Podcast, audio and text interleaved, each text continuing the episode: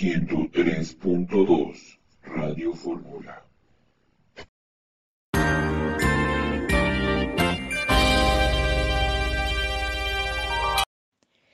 Bienvenidos a Radio Fórmula 103.2. En esta ocasión les hablaremos sobre un tema que les podría ser de interés, la conexión a Tierra. Para esto yo, la física Elizabeth, el físico Joshua y la física Karen les explicaremos más acerca de cómo funciona y cómo lo aplicamos a nuestra vida.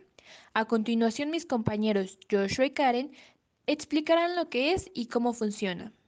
Tenemos que empezar diciendo que la puesta o conexión a tierra de la instalación eléctrica de nuestro hogar nos protege cuando nos ponemos en contacto con un equipo electrizado, por alguna falla interior minimizando el riesgo de sufrir un choque o descarga eléctrica. Una vez sabiendo esto, una conexión a tierra es un sistema que asegura que, ante cualquier falla de aislamiento, las partes metálicas de todo el equipo eléctrico descarguen la corriente eléctrica a tierra, sin afectar al usuario que entre en contacto con el aparato eléctrico, evitando así que sufra una descarga eléctrica. En cuanto a cómo funciona, pues trabaja a través de un tercer cable o alambre incorporado en los enchufes y cables eléctricos. Este cable intermedio recibe el nombre de tercer conductor, el cual representa la protección contra un choque o descarga eléctrica que debe estar presente en todo aparato, extensión o instalación eléctrica. La conexión a tierra establece la unión eléctrica entre el armazón metálico de los aparatos eléctricos y la puesta a tierra. La puesta a tierra, ya sea electrodo a tierra o malla, será ubicada en el terreno debajo de la superficie de su casa u oficina, el cual se extiende desde la puesta a tierra hacia todas las instalaciones a través del tercer conductor que debe estar presente en todos sus tomacorrientes. Muy interesante. Ahora, estas conexiones están compuestas por tres partes. La varilla de cobre, que es el punto que conecta con el suelo y va enterrado en la tierra, pues el cobre tiene la propiedad de conducir la corriente eléctrica con mayor facilidad a tierra. El conductor de tierra es el cable que conducirá la corriente eléctrica desde el aparato o toma principal hasta la varilla enterrada.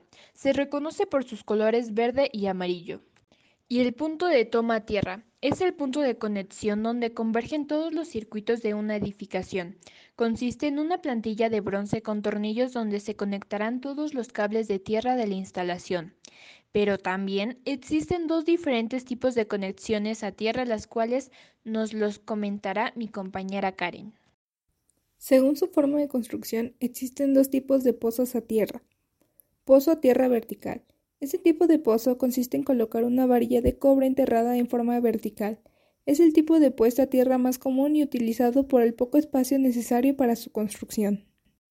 Pozo a tierra horizontal. Este otro tipo consiste en instalar la varilla en forma horizontal en el suelo. Como características principales destacan su rapidez de instalación, economía y excelente rendimiento. Ahora mi compañero Joshua les hablará de su importancia y dónde se aplica.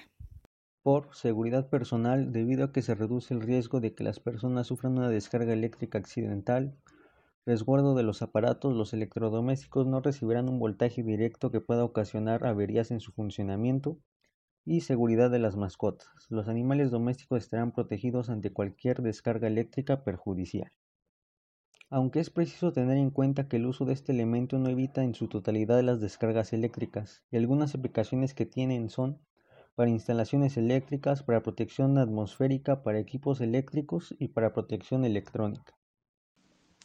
En conclusión, la conexión a tierra es indispensable en una instalación eléctrica para garantizar seguridad y evitar consecuencias graves a personas y equipos. Una correcta conexión a tierra física proporciona a las corrientes una ruta segura y evita que estas corrientes encuentren rutas no deseadas que podrían provocar daños. Lamentablemente se nos ha acabado el tiempo. Esperamos que hayan aprendido y les haya gustado el tema tratado el día de hoy. Los veremos en el siguiente episodio y no se olviden seguirnos en nuestras redes sociales y estamos como Radio Fórmula 103.2. Hasta la próxima.